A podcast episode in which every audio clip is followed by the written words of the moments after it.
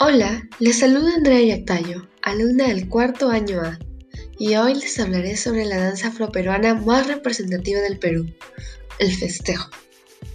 En nuestro país existieron muchos representantes de este género musical.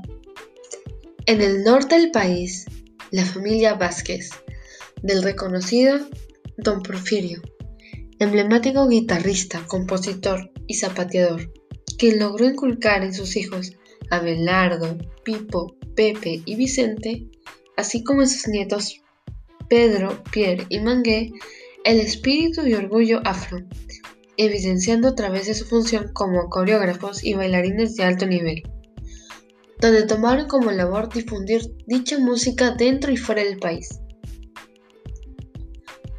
Otro precursor fue don Ronaldo Campos y familia, fundador del grupo Perú Negro. En el año 1969 se constituyó una asociación conformada por Isidro y Lalo Izquierdo, Sara y Pilar de la Cruz, Esperanza Campos, Lucía Campos, Víctor Padilla, entre otros, quienes tuvieron como misión preservar la cultura afroperuana en el Perú.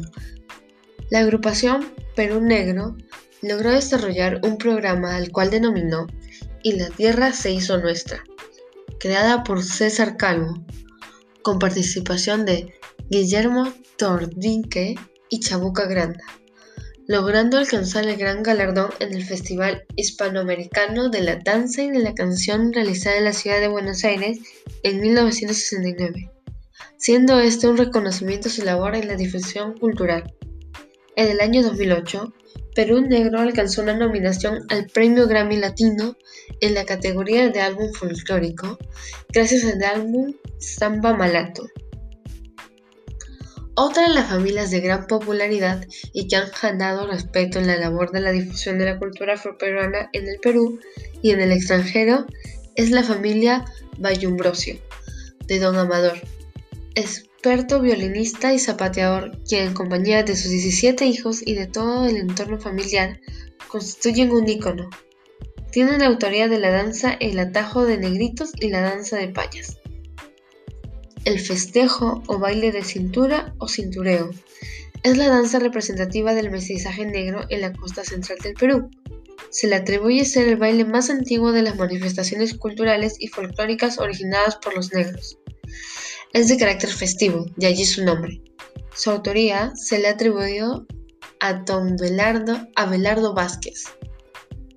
El festejo es una danza porque tiene un mensaje en su interpretación y se le da un contexto, puede ser personal o grupal, y por lo general su vestuario y la música tienden a ser muy específicos. Por ello se realiza entre parejas sueltas, basada en movimientos de la zona pélvica ventral del cuerpo centrado en lo erótico y festivo. Su coreografía es libre, la, creatividad juega un papel importante.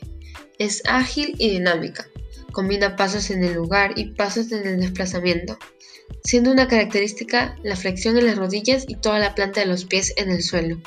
Los gestos, movimientos de brazos, los contorneos de cadera, movimientos de polleras o faldas son elementos que distinguen rápidamente el festejo de otra danza complementándose desde luego con el proceso de enamoramiento en las que las parejas se han propuesto.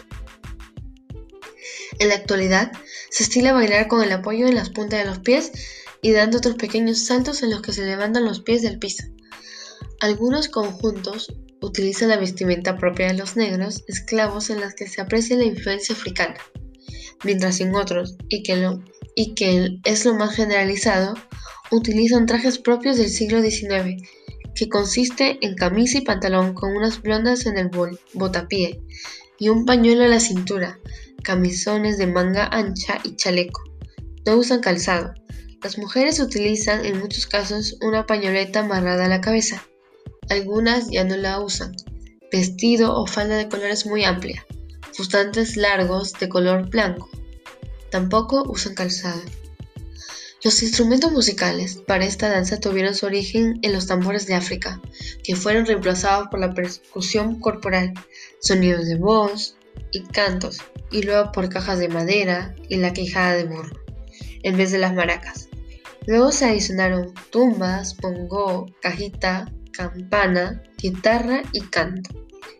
Espero que les haya parecido interesante conocer parte de la historia de nuestra música. Será hasta una próxima oportunidad.